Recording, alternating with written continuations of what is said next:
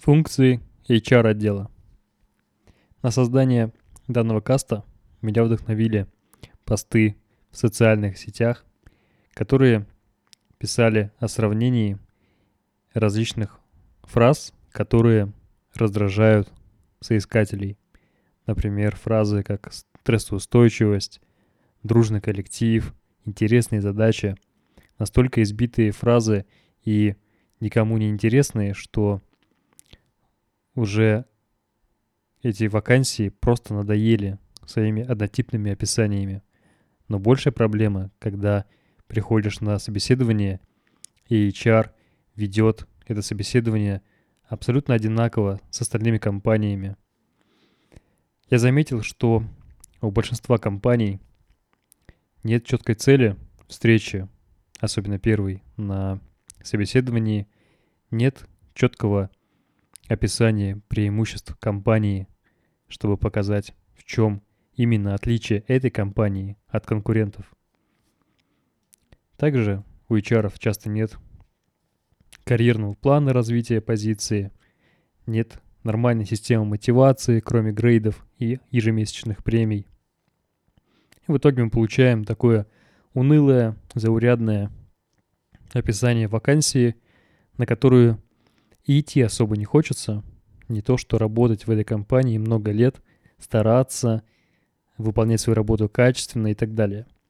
Поговорим о том, какие функции должны быть у HR-отдела для того, чтобы улучшить психологический климат в компании и сделать так, чтобы сотрудники работали эффективно, качественно, чтобы они были замотивированы, чтобы они с удовольствием ходили на работу и тратили треть своей жизни, своего дневного времени на эту работу.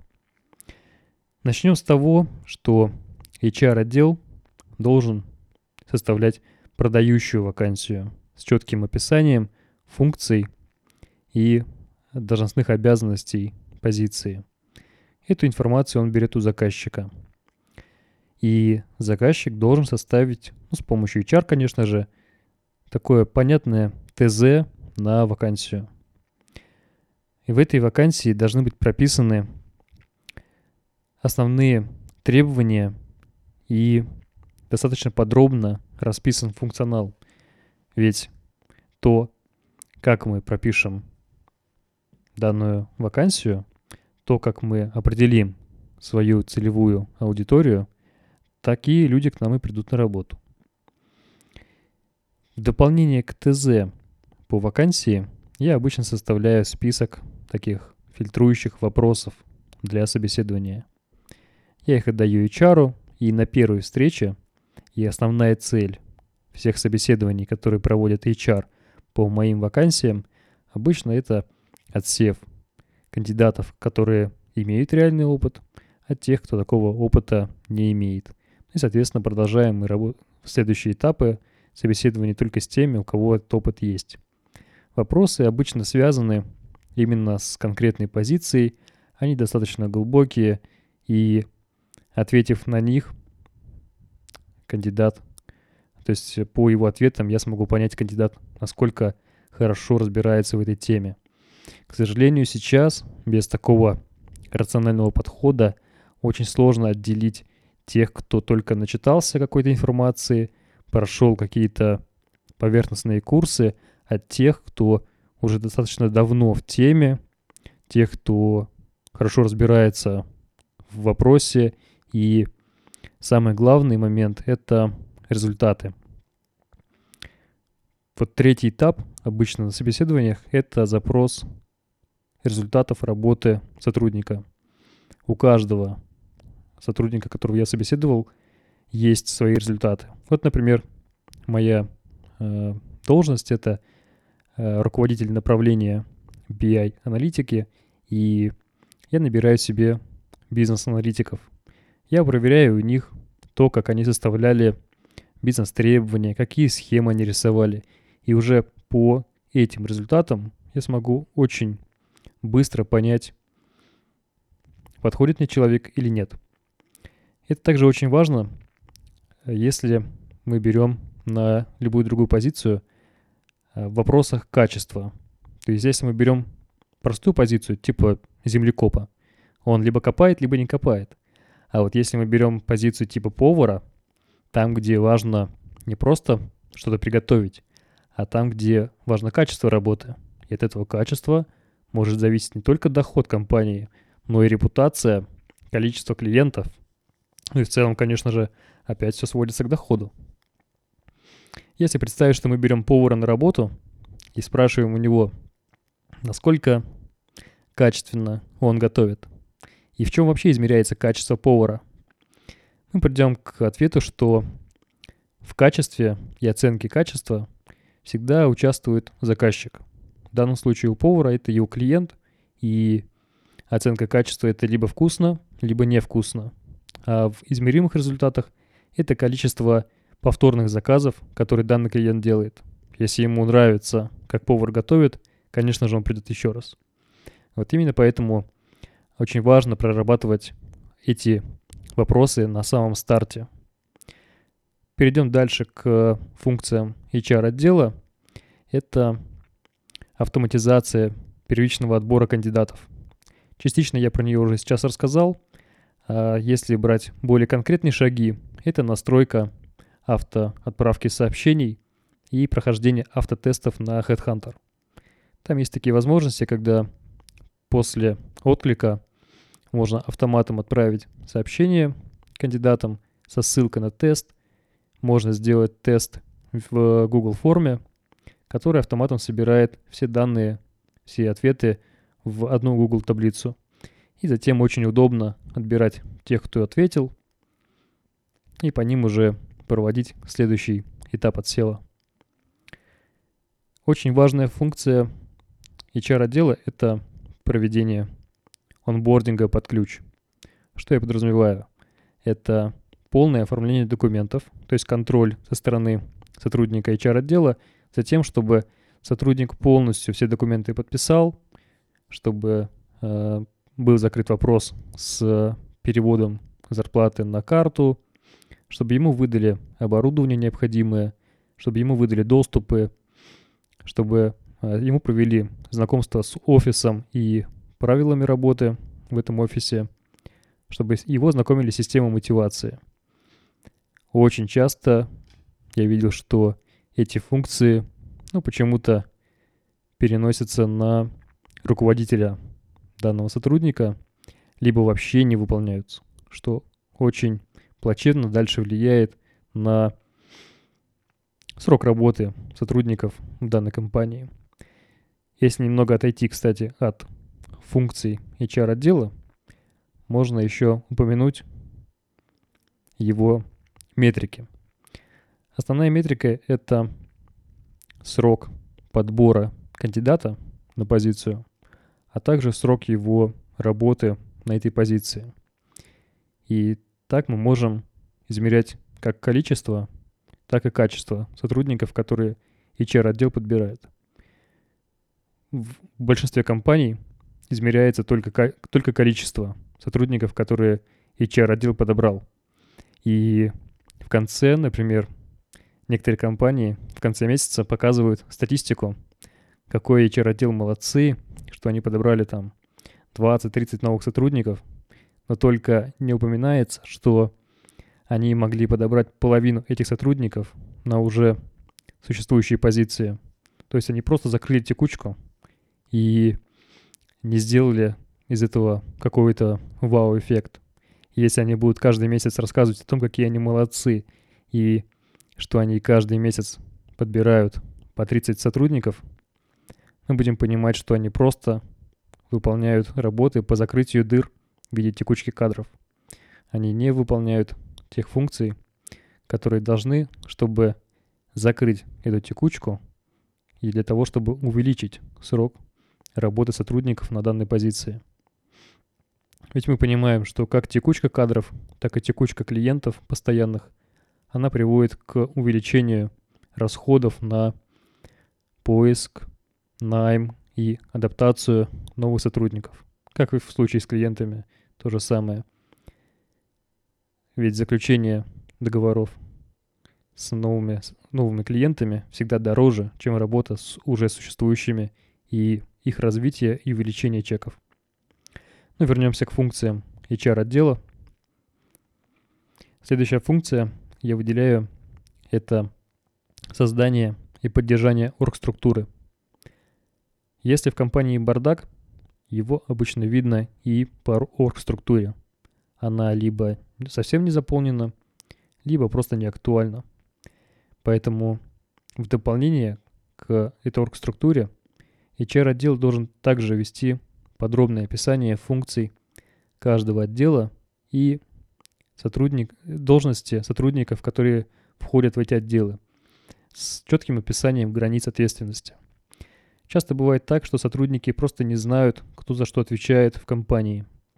Они не знают, кому идти по какой задаче. Но даже если кто-то им сказал, что вот, например, Вася занимается такой-то задачей, а Петя занимается другой, и новый сотрудник начинает искать этих э, Васю и Петю, подходит к ним, просит их выполнить, они могут сказать, что они тем не занимаются и сослаться там на кого-то другого. Если этого, их, если их функций не прописано где-то в открытом доступе внутри компании, то мы никогда не сможем определить и разделить, что именно сотрудник должен делать, но не хочет, а что он не делает и не должен этого делать. Далее важный такой момент – это описание ценного конечного продукта для каждой должности. Продукт есть у всех, у каждого сотрудника, даже у уборщика. Его продукт – это, условно, чистый пол, чистые стены, чистая мебель и так далее. У того же землекопа это вырытая траншея длиной такой-то, глубиной такой-то, шириной такой-то. То есть есть конкретно измеримые параметры у каждого продукта.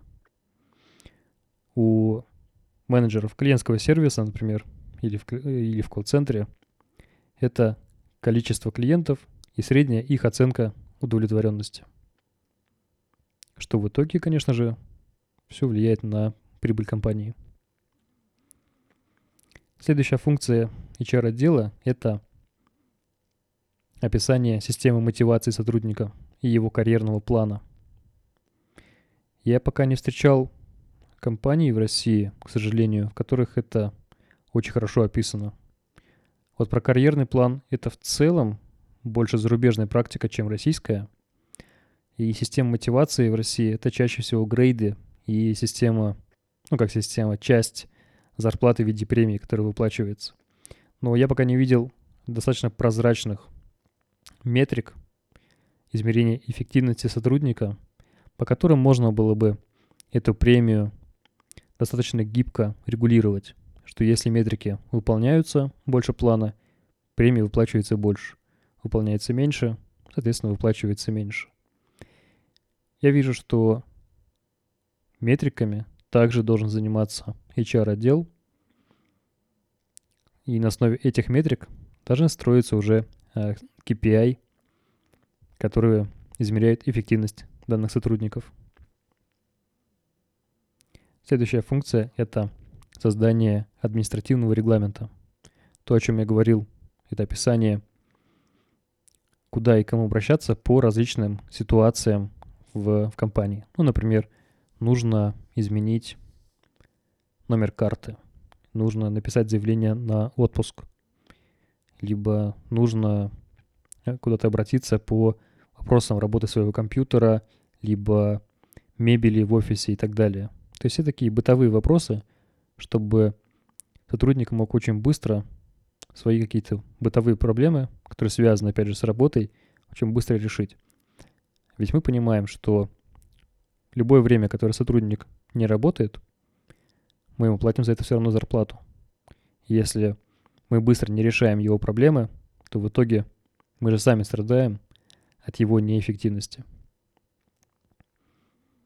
Очень такой большой пласт функций — это работа с психологией внутри компании и самим сотрудниками. То есть это в первую очередь решение внутренних конфликтов сотрудников,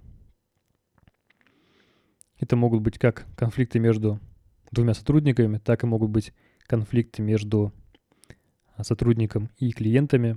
Но чаще всего это, конечно, между самими сотрудниками. Здесь HR выступает в виде такого мирового судьи, который помогает прийти к какому-то компромиссу, решить основные проблемы и выработать методологию, как их дальше избегать. Частично это помогает в виде личной работы с каждым сотрудником, организация, организация регулярных личных бесед и определение, как помочь сотруднику решить его проблемы и устранить препятствия в работе. Вот такие регулярные встречи помогают в целом предотвратить конфликты и на ранней стадии увидеть, что сотруднику мешает в его работе и чем ему можно помочь.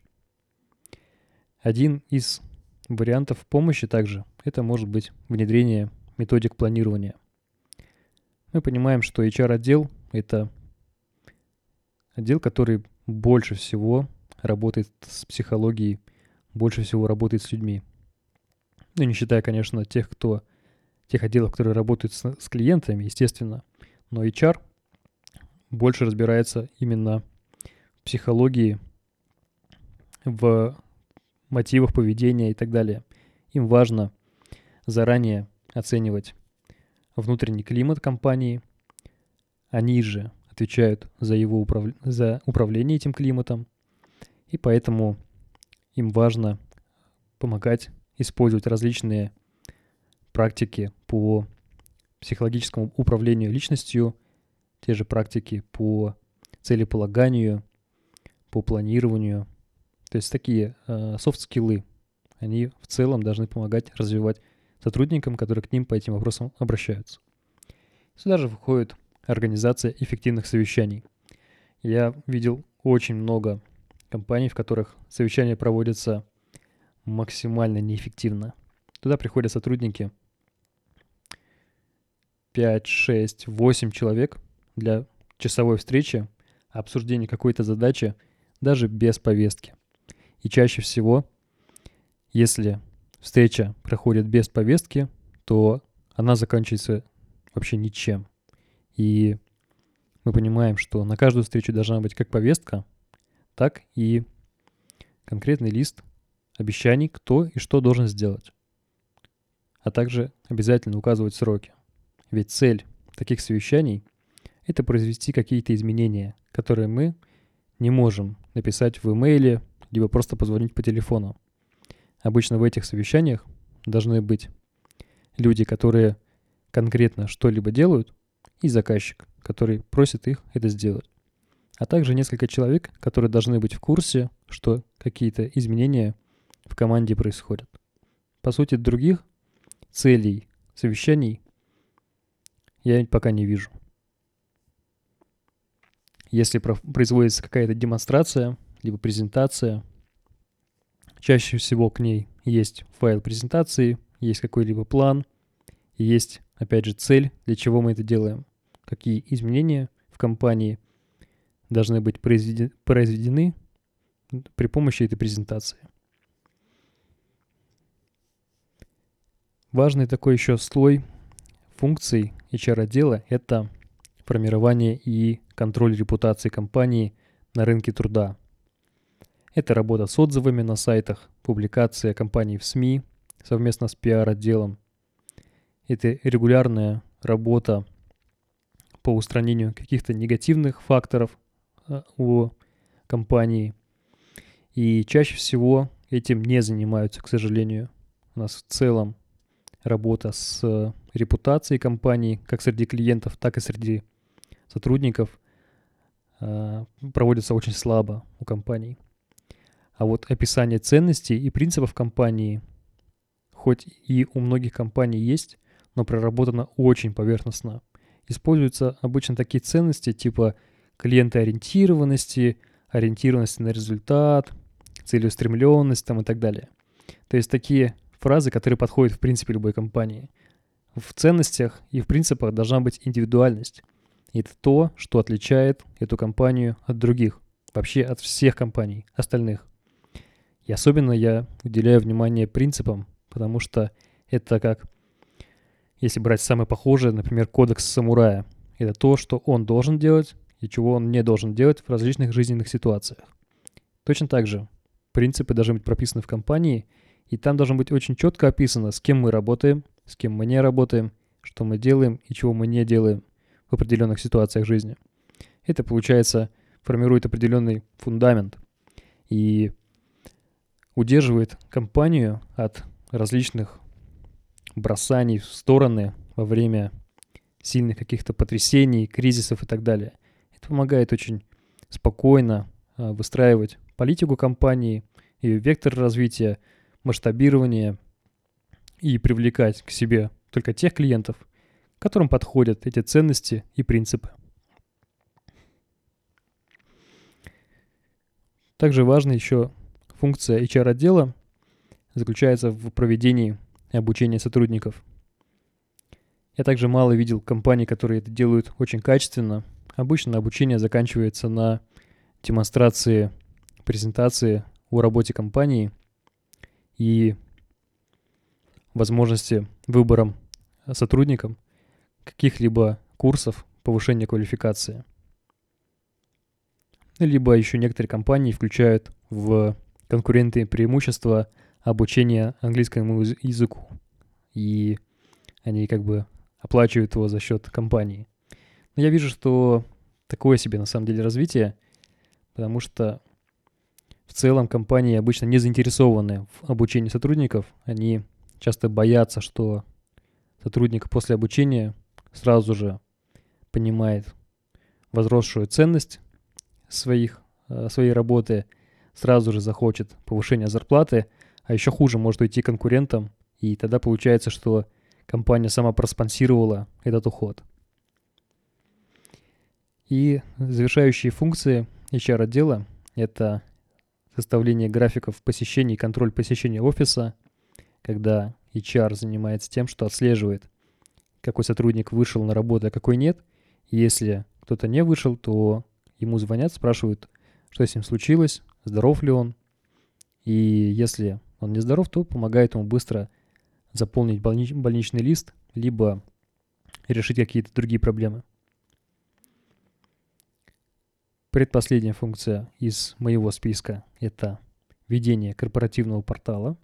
Часто у компании вообще нет корпоративного портала, но если он есть, то ответственность за его ведение, наполнение новостями, различными э, ивентами, а также использование информации об интересах и хобби сотрудников также ложится на HR-отдел. Ну и последний по важности, но в целом он также важен, это организация корпоративов и праздников. Есть два перекоса. Один перекос, когда компания говорит, празднуйте, что хотите, хотите за свой счет, мы не будем организовывать даже новогодние корпоративы. Есть другой перекос, когда компания празднует почти все праздники каждый месяц по принципу испанской сиесты – когда уже середина рабочего дня, обычно это по пятницам происходит, устраиваются какие-то праздники с алкоголем, с закусками, куда приглашаются и бывшие сотрудники, и какие-либо гости компании.